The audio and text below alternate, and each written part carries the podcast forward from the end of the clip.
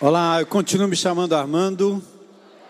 Uma boa tarde noite na paz de Jesus. Muito bom a gente estar juntos aqui e perceber o quanto Deus tem feito ao longo desses anos nesse ministério com crianças.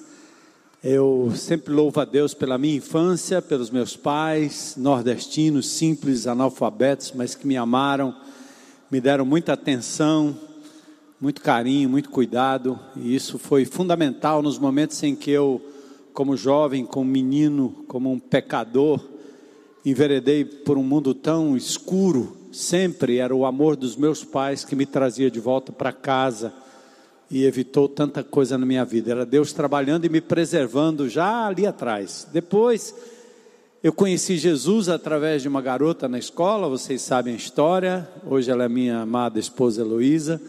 E a Elo trabalhava na igreja com crianças. Então ela era professora de crianças, usando um flanelógrafo e aquelas historinhas que vinham com as figurinhas, as criancinhas bem sentadinhas na sala de aula. E eu, logo que me converti, tinha no meu coração a convicção de usar tudo aquilo que eu usei para o mal, conduzir pessoas, liderar pessoas, cuidar de pessoas, mas para coisas que na verdade não tinham nenhum sentido eu disse: Eu quero ser usado por Deus, de uma forma ou de outra. Então, para mim, não era o púlpito do pastor, nem a posição que a igreja poderia me dar, mas a oportunidade de abrir a minha boca e falar do amor de Jesus. Então, eu desafiava a Elo, dizendo: Vamos, vamos tirar esse flanelógrafo daqui e vamos levar para a favela ali, pertinho da Fernão Dias, na Zona Norte. E a gente ia para o meio do nada e a Heloísa abria ali a o flanelógrafo e em seguida eu dava uma palavra para aquelas crianças, fazia um apelo.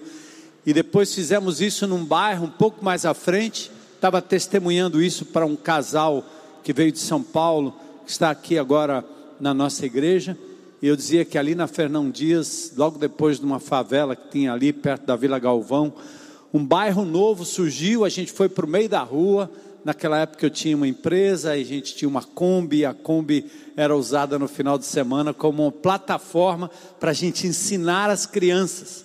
E as crianças vinham e eu ficava ali com o microfone para depois dar uma palavra não só para ela, para elas, mas também para os pais. Depois Deus nos usou até em outros estados. A gente ia, eu me lembro colocando aquela coroa de estrelinha e pregando para aquelas crianças. Então, o investimento na vida de, dos pequeninos é um investimento bem antigo. E aqui o Geração Futuro não foi diferente. Nós sempre tivemos, quando eu cheguei em Fortaleza em 83, nessa igreja, que tinha à época umas 20 pessoas frequentando, 40 pessoas no hall de membros, nós não tínhamos crianças na nossa programação da, da igreja. Então a primeira coisa que nós fizemos foi trabalharmos para termos um berçário, e aí algumas irmãs na época, a irmã Dercila, a, a irmã Diana e tantas outras irmãs nos ajudaram a construir, sob a orientação da Heloísa, um berçário para acolher as crianças. E aí os pais começaram a trazer as crianças, mostrando a importância da gente investir nesta geração para a futura geração, para a geração futuro. E foi assim ao longo dos anos, tanto lá na Palhoça, quando nós iniciamos em 88, mais ou menos, o Colégio Querigma, e foi uma tentativa de fazermos o nome de Jesus conhecido na cidade através de um ministério infantil, de um trabalho infantil ensinando crianças. E assim o Querigma ficou muito conhecido, influenciou muita gente nessa cidade, muita gente importante que passou pelo Querigma e aprendeu de Jesus ali. E tanto na Palhoça quanto no 7 de setembro, nós tivemos a transição em 1999. Eu conheci a igreja em Willow Creek em 1990 e depois nós fomos lá conhecermos um trabalho chamado Promised Land ou a Terra Prometida, que era um trabalho com crianças muito diferente daquilo que era o trabalho tradicional. Ao invés de crianças presas numa sala ouvindo uma historinha, né, a nova geração, ou a geração nova estava exigindo algo diferente. E a igreja em Willow Creek nos deu e nos passou todo o modelo do geração futuro, que era exatamente um ensino baseado em princípios que nunca deixamos, mas com muita criatividade. E assim, em 2000, nós começamos a implantação. A Heloísa encabeçou, junto com outras mulheres que foram para lá também, Michele, Diana ah, e tantas outras que acabaram indo com Elo e trouxeram o trabalho e foi implementado aqui. E quando nós viemos para essa propriedade em 2003, foi bem interessante como Deus foi costurando e usando os dons e talentos que Ele nos deu em prol do seu reino e desse ministério. Vocês sabem que eu gosto de rally, né? A despeito da idade, eu continuo correndo, o juiz ainda está no lugar, então eu continuo competindo, mas eu comecei no mundo do rally em 2003. 2003. Foi uma estreia que nós fizemos, eu e o Solon Mendes, que aliás terminou agora o Rally dos Sertões, numa excelente colocação, foi primeiro da categoria. Então, o Solon Mendes me introduziu ao rally. Mas eu era tão verde na história que é como se o Ferroviário fosse disputar a Champions League lá, no, lá na Europa, né? Então os homens aí sabem um pouco dessa história, né? Era uma zebra total. E nós começamos um campeonato cujo prêmio era um carro, zero quilômetro. E nós fizemos esse campeonato. Na última etapa, nós estávamos em terceiro. E na última prova, o primeiro colocado, favorito, ele bateu o motor aí nas dunas o segundo colocado parou no posto, botaram diesel ao invés de gasolina e o carro não andou mais. E nós ganhamos o campeonato e o carro, né? Nada a ver com a gente, tudo a ver com a provisão de Deus, né? Aí o que aconteceu? Quando a gente pegou aquele carro zero quilômetro, né? Valioso, nós conversamos, eu e o Solon, e o nosso coração foi tocado e nós doamos boa parte daquele carro para a construção dos galpões do Geração Futuro. Então, esses galpões estão ali, construídos, foram construídos com o esforço de muitos irmãos, e esse carro que foi ganho, mas Deus fez tudo aquilo com propósito. Ele usou aquele carro para a honra e glória dele, e esses galpões estão construídos aí já desde 2003.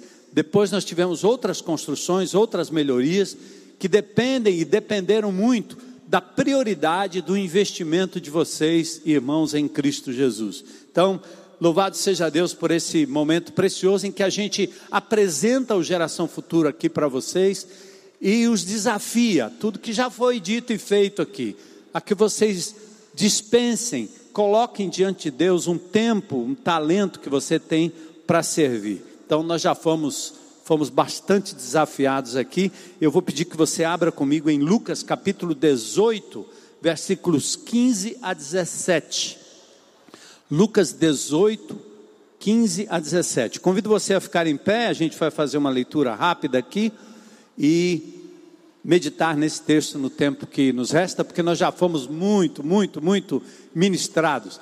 Aliás, esses artistas de Jesus, são voluntários, eles têm um programa chamado GF na Telinha, que nos abençoou durante a pandemia, quando nossas crianças não podiam se reunir, e de novo, eles gravam, eles bolam tudo isso, e há uma equipe muito grande que fazem essas histórias bíblicas parecerem coisas tão fantásticas e extraordinárias através do talento de cada um. Então, Lucas 18, versículos 15 a 17. Vamos falar sobre Jesus, as crianças e o reino de Deus. Traziam-lhe também as crianças, além de tudo e todos que se aproximavam de Jesus em busca de ajuda, de cura, traziam-lhe também as crianças, para que as tocasse os discípulos, vendo, os repreendiam. Jesus, porém, chamando-as para junto de si, ordenou: Deixai vir a mim os pequeninos, e não os embaraceis, porque dos tais é o reino de Deus. Em verdade vos digo: quem não é receber o reino de Deus como uma criança, de maneira alguma entrará nele. Lucas 18, versículos 15 a 17. Vamos orar. Senhor, nós adoramos o teu nome nesse lugar. Reconhecemos a tua presença Como já cantamos aqui, Deus está aqui tão certo quanto o ar que nós respiramos. Te louvamos por cada vida aqui presente, por cada história, cada situação. E pedimos que o Senhor torne cativo a nossa mente a administração do teu espírito, reverenciando a tua palavra e acima de tudo a tua presença, porque o Senhor é digno de toda a nossa atenção. Então, usa-nos, Senhor. Queremos aqui pedir que o Senhor continue ministrando na vida de pessoas, aqueles que perderam entes queridos, enlutados, como Igor, Monique, essa semana. Queremos louvar a Deus pela vida da Jamile, que voltou a falar. Louvado seja Deus pela recuperação da tua serva. Continua trabalhando, Senhor.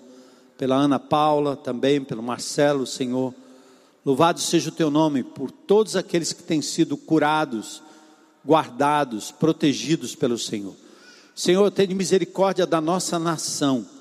Nós queremos um país livre, queremos um país sem censura, queremos um país onde nós possamos falar do teu amor abertamente, Senhor. Que a perseguição passe longe desse país, que nós possamos ter a liberdade de proclamar Jesus e dar a liberdade para quem quer que seja criticar aquilo que achar melhor. Proteja-nos, Senhor, que possamos ter plena e total liberdade para que o teu evangelho alcance essa nação, alcance principalmente as nossas crianças. É o que nós te pedimos e oramos em nome de Jesus. Amém. Podem sentar.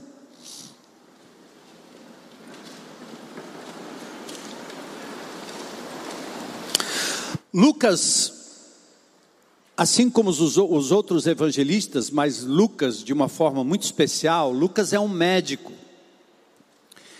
Ele olha para esse episódio de Jesus e as crianças para nos ensinar algo para muito além da infância em si. Ele vai usar esse episódio para nos ensinar como uma pessoa pode de verdade compreender a graça de Jesus o favor imerecido, aquilo que Deus nos oferece gratuitamente, a salvação em Cristo. Que infelizmente ao longo de 500 anos de história, nós temos um cristianismo que nos foi imposto, onde você tem que fazer por onde para merecer o céu, fazer por onde para merecer numa outra encarnação uma vida melhor. E aí nós jogamos a responsabilidade toda na pessoa ou nas pessoas, quando Deus já fez toda a obra através do seu filho Jesus. É uma dívida que nós não teríamos como pagar, nunca, mas Jesus já pagou. É um débito que nós não poderíamos resolver jamais. Jesus se fez gente exatamente para resolver isso e nos propiciar salvação de graça.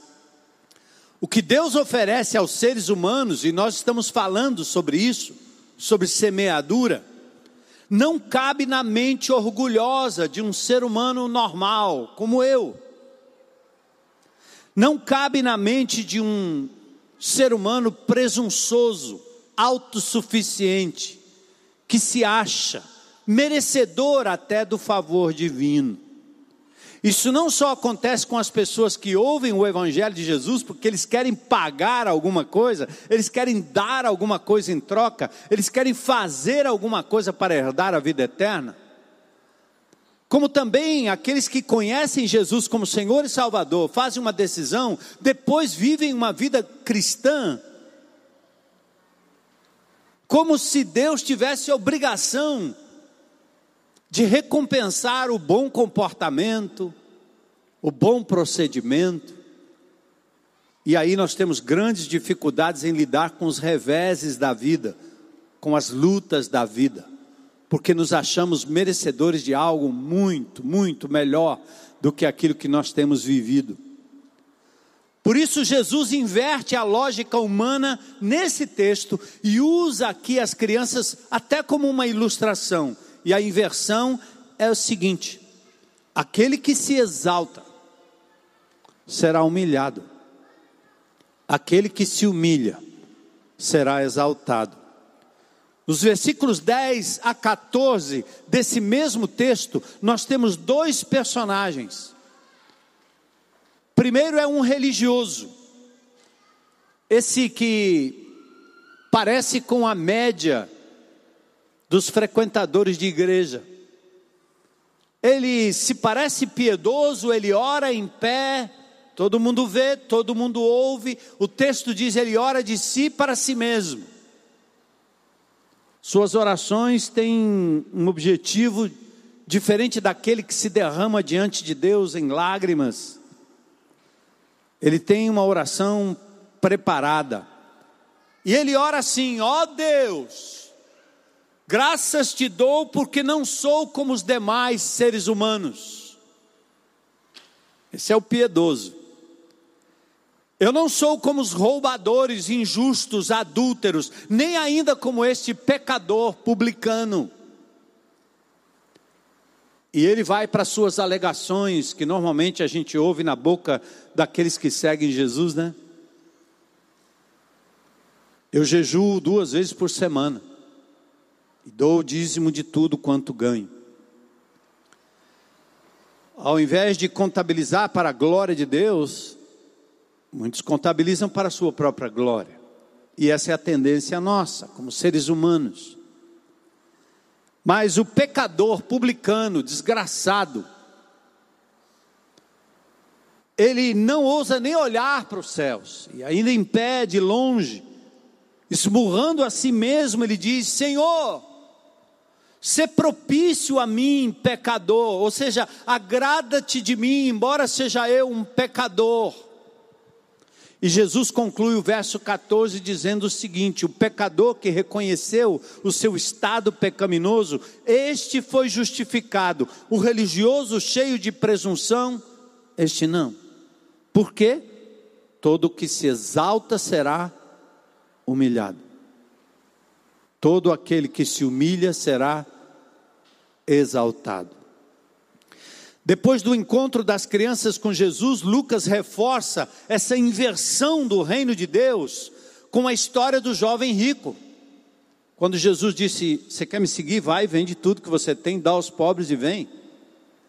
Jesus mexeu naquilo que era o crucial, a menina dos olhos, a prioridade maior.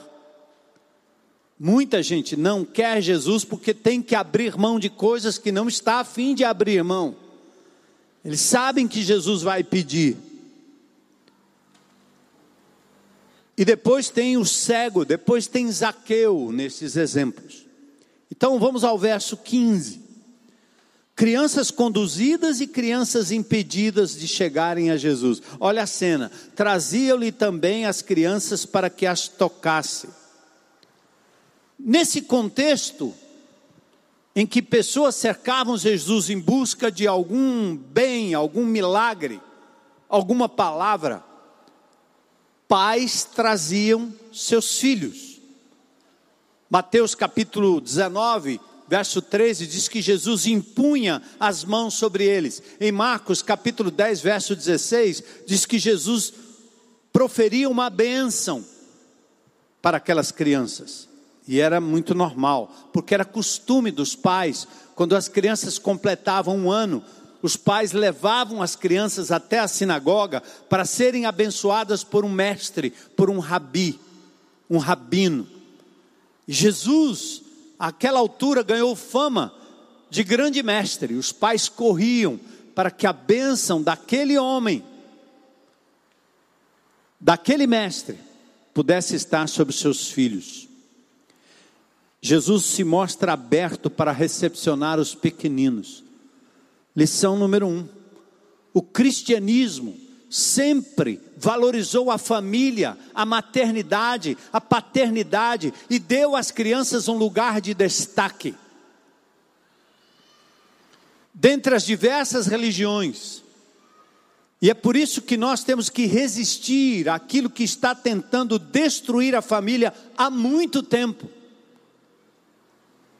com o nome de partidos, com o nome de tendências políticas, que nós abraçamos às vezes sem reconhecer que há um viés destruidor da família. Há uma tentativa de fazer das crianças objetos de desejo sexual de adultos, sem qualquer restrição.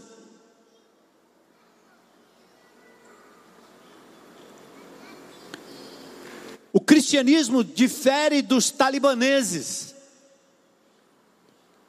que invade Cabul e começa a fazer das crianças reféns para os seus próprios desejos, a ponto de mães com bebês lançarem os seus filhos às tropas que estão saindo de Cabul para salvem minha criança.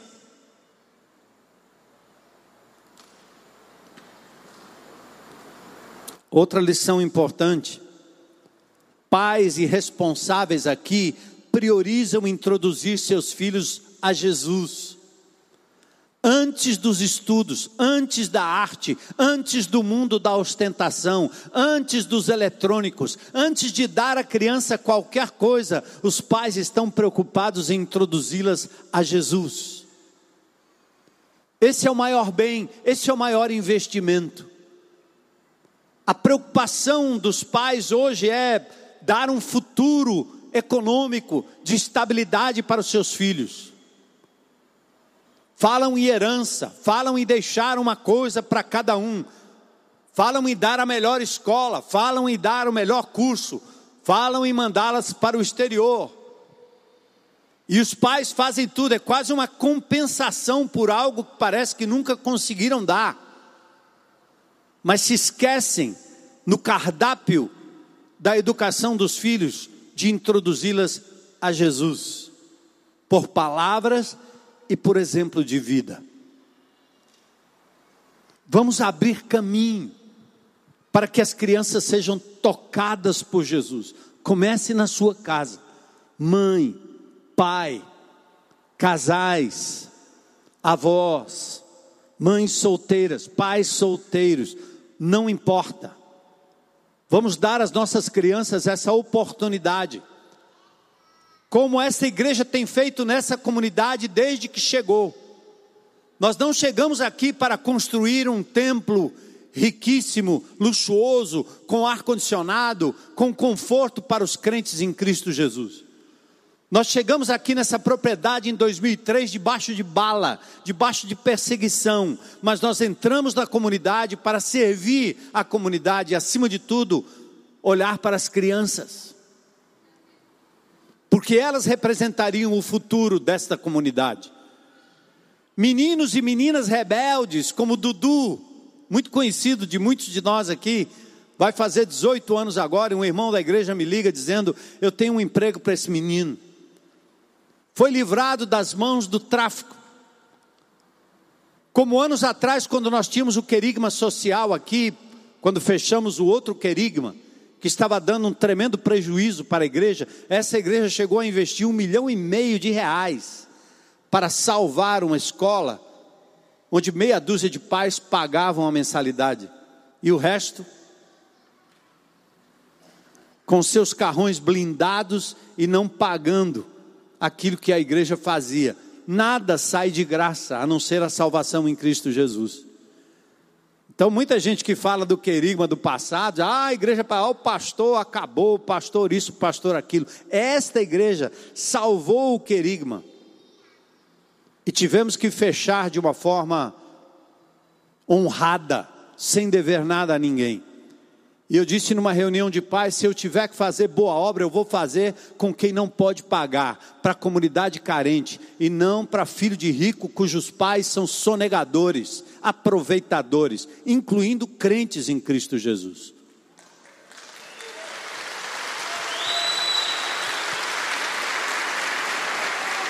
O legado foi o que? A vida daquelas crianças. Gostaríamos de estar fazendo ainda hoje.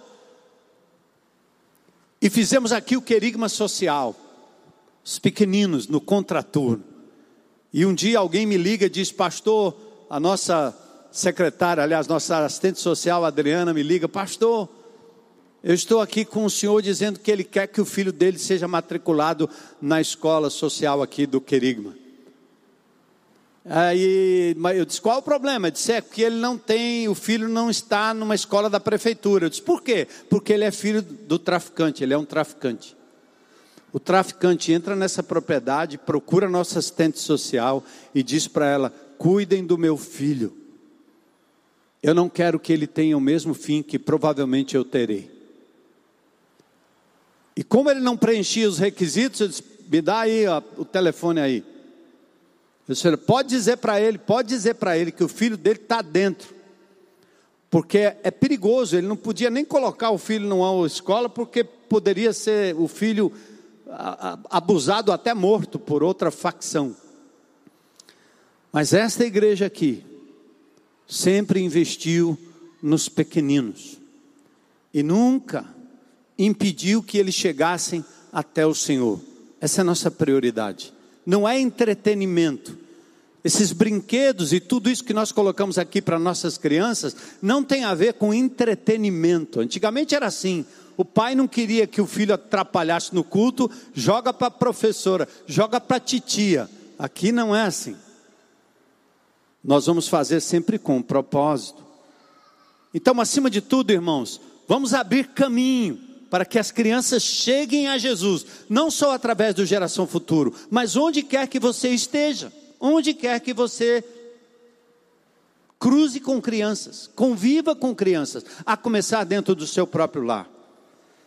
Mas ainda no verso 15, os discípulos entram em cena. Os discípulos são segurança de Jesus, era verdade a história contada aqui. Jesus não tinha sossego, ele era um ser humano, ele precisava também de descanso, ele precisava dormir, ele precisava comer, ele precisava tomar água, e certas ocasiões Jesus tinha que sair para o meio do lago, ou para um monte, ele atravessa o lago e lá está a multidão de novo. Então os discípulos estão sempre protegendo Jesus. Na medida que ele está falando, na medida que ele está ministrando aos adultos, lá vem as crianças. E os discípulos estão dizendo: essa não é a sua agenda. Para com esse negócio.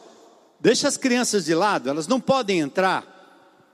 Mesmo sabendo do costumeiro ritual, eles estavam tentando evitar aglomeração e evitar que Jesus pudesse ser importunado pelas crianças. Da mesma forma que os discípulos queriam mandar embora a multidão faminta, da mesma forma que os discípulos queriam mandar embora aquela mulher cananeia, que pedia a Jesus para que a sua filha fosse curada, mas os discípulos diziam não, e Jesus fez as duas coisas. Ele alimentou a multidão, porque ele faz coisas extraordinárias, e ele curou a filha daquela mulher cananeia.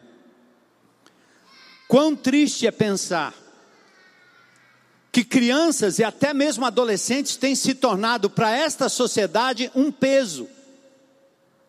Nós estamos optando por animais de estimação, ao invés de crianças, porque criança dá trabalho. Você não precisa mandar o cachorrinho nem o gatinho para a escola. E porque você pensa que escola é só um colégio muito caro que você não pode pagar, Sempre aprendi lições preciosas com uma das minhas filhas, a Elissa, que sai daqui, vai morar no Aquiraz, põe crianças numa escola simples, porque quem faz a escola é o aluno.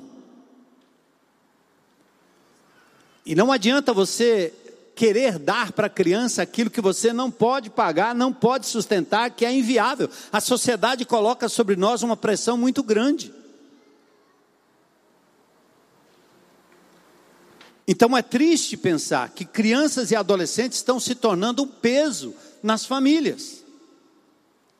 Melhor um animalzinho, ou melhor darem a, darmos a ela um eletrônico. É assim que os pais estão fazendo. Cala a boca. Porque não tem tempo para olhar no olho, não tem tempo para baixar e sentar, brincar, não tem tempo para estar. Eu acho interessante que eu estou morando ali no Yacht Clube ali pertinho, né, do Yacht Clube, que ali, não sei se é Mucuripe, Mercado dos Peixes, o que é ali. E eu observo aquilo que eu via nos meus pais.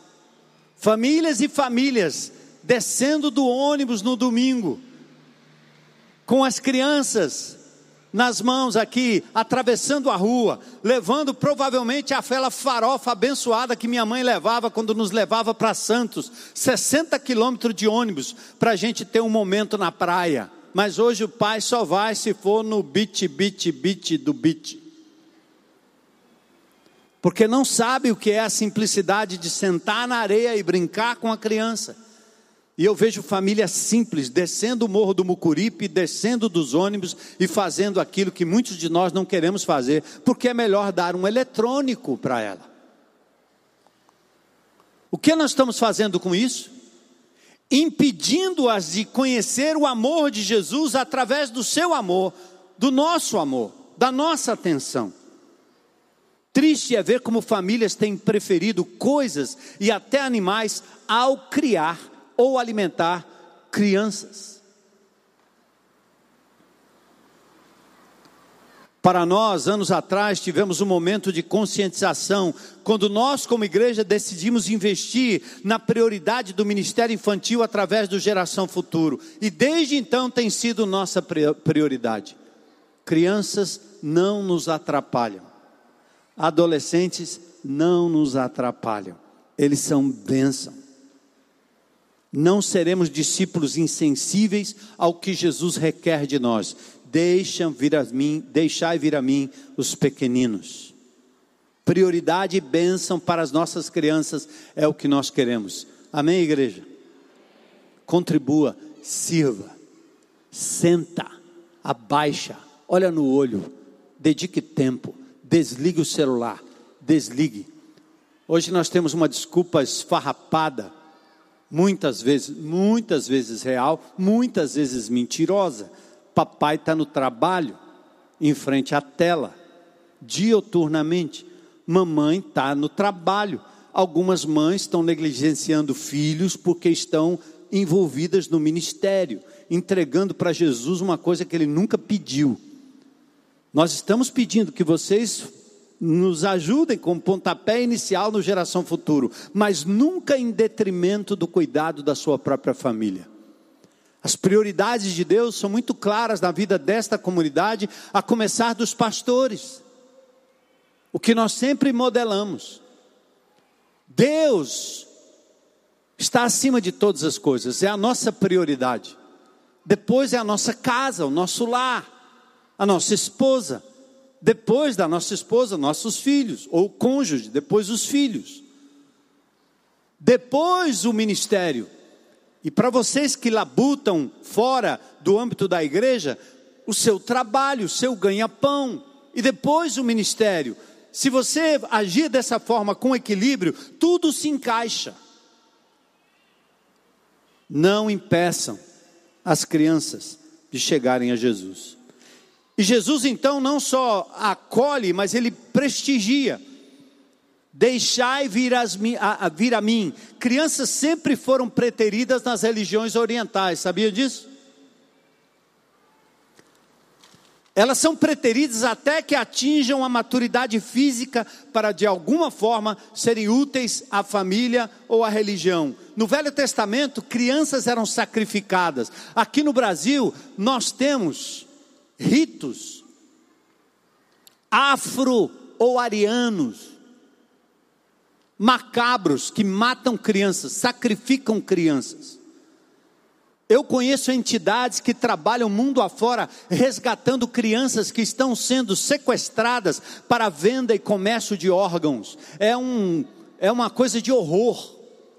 Muitos de nós, muitos de vocês completamente, estão completamente alheios ao que acontece no submundo com as crianças no nosso país. Sequestro para o tráfico internacional de órgãos de crianças. Meninas, quantas milhares delas foram levadas para o exterior? Quantas estão aí na beira-mar? Quantas estão aí à mercê de indivíduos que vêm para esse estado a fim de usufruírem de um turismo sexual apenas. Jesus diz: Deixa vir a mim. Ele usa um imperativo, ele repreende os discípulos. A palavra grega fiemi é uma palavra tão dura que ele está dizendo: saiam da frente, deixem as crianças chegar, priorizem, não causem embaraço, deixe de ser um estorvo, um empecilho, um tropeço. Não deem às crianças o mundo ao invés do reino e da pessoa de Jesus. No verso 16, Jesus fala sobre a relação da criança e o reino. E ele diz: o reino de Deus não pertence aos soberbos, nem aos presunçosos, nem aos religiosos piegas, pessoas que contabilizam seus feitos e suas práticas religiosas, como aquele fariseu que dizia: Eu jejuo duas vezes por semana e dou o dízimo de tudo quanto ganho. Jesus diz: Dos tais é o reino de Deus. A criança aqui é usada como símbolo de entrega, confiança, sem atitude que contabiliza diante de Deus o que fez ou deixou. Conseguimos o que conseguimos, o que fizemos, o que fizemos.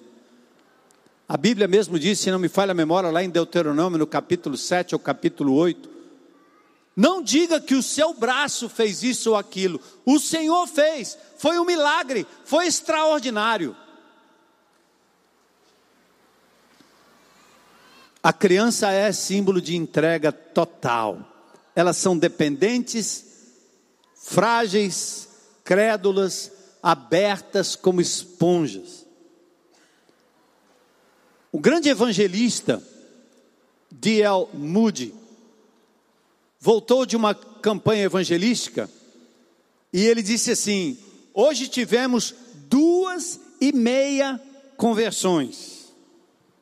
Aí alguém disse: Ah, então foram dois adultos e uma criança. Ele disse: Não, foram duas crianças e um adulto. Por quê? Porque uma criança, quando se entrega, ela se entrega toda. Uma criança, quando se dá, quando se joga, quando confia, ela não traz consigo nada.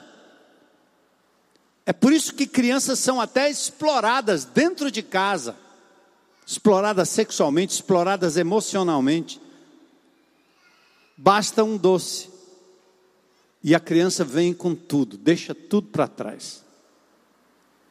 Jesus está usando a criança como ilustração de que o reino de Deus tem que ser recebido dessa forma. O adulto não, ele vem com uma carga e ele entrega parte da sua vida para Jesus, a outra parte ele não entrega, é meia conversão.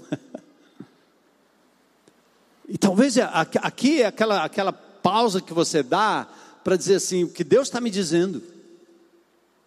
O que Deus está me dizendo é que é provável que muitos de nós entregamos a vida a Jesus, sim, mas pela metade.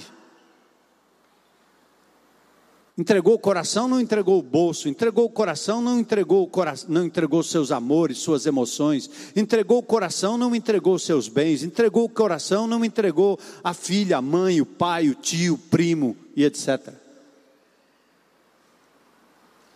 Continua arrastando aquilo. Jesus está dizendo: para entrar no reino de Deus tem que ser uma entrega como uma criança. Eu me lembro minhas filhas.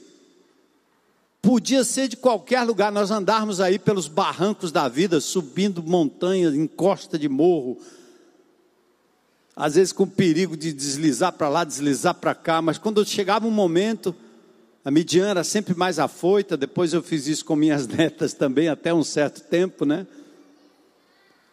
Então, quando a Elissa mais medrosa, a Midian mais afoita, daqui a pouco ela subia num lugar que eu mesmo não podia subir ali. E eu tinha que dizer, pula.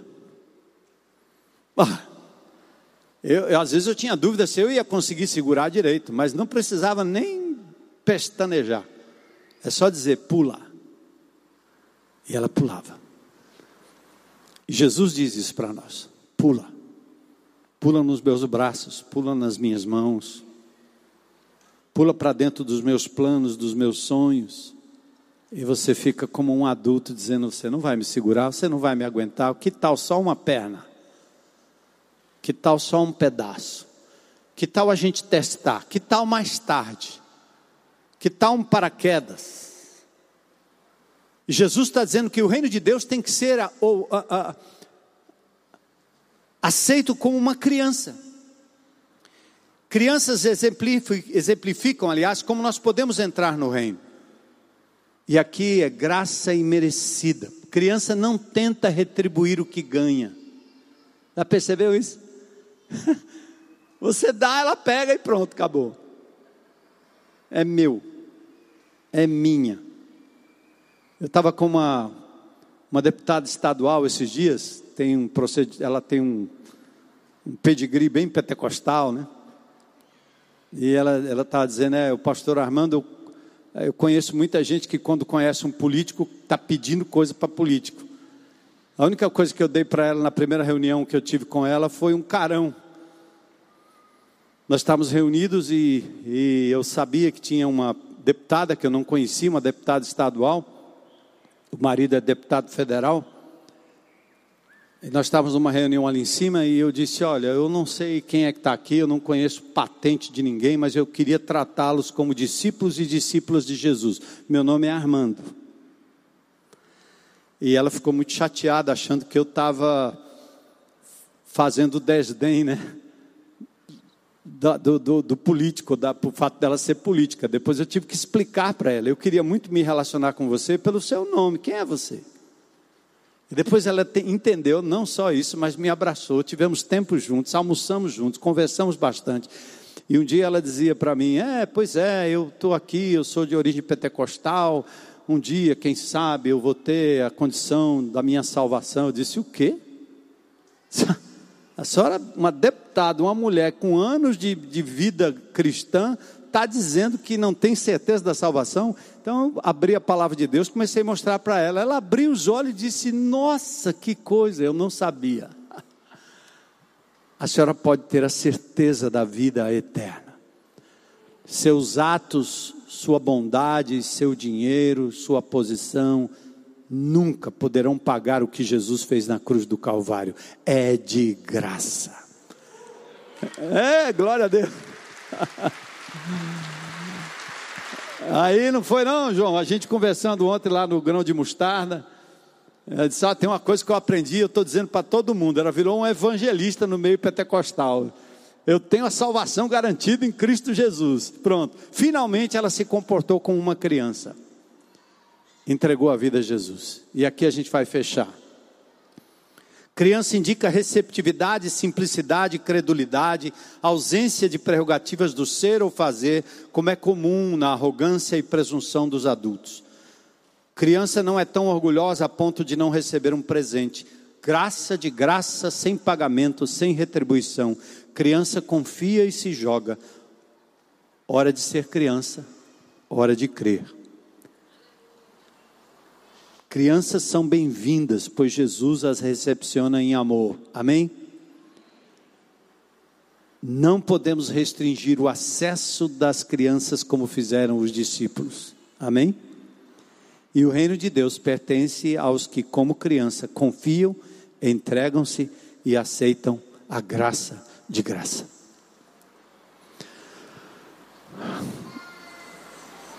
Que Deus dê a você que está aqui presente hoje, que não conhece Jesus, a coragem de pular nos braços de Jesus, recebê-lo como Senhor e seu Salvador. Hoje, agora, como criança. Se tiver alguém aqui nesse auditório que gostaria de hoje dizer: Eu quero entregar a minha vida a Jesus por inteiro, como uma criança. Levanta a sua mão aí. Tem alguém aqui nesse auditório para dizer hoje é meu dia? Glória a Deus. Glória a Deus. Glória a Deus. Glória a Deus. Glória a Deus. Amém. E você que é crente em Cristo Jesus, entendeu a mensagem que Deus falou? Dá a Ele tudo que você tem antes que seja tarde. Você não perde a salvação mas você sofre por não confiar nas mãos de Jesus e brincar de Deus com o fardo que você carrega mãe, marido, mulher, filho, trabalho e uma série de outras coisas. Coloca nas mãos dele. Senhor, obrigado por essa tarde e noite abençoada. Dá-nos uma semana na tua presença, que os nossos olhos possam enxergar as crianças que estão ao nosso redor.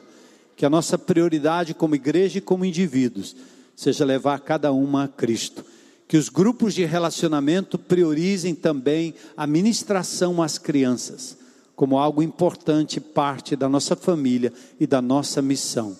Muito obrigado, Senhor, por esse tempo e momento.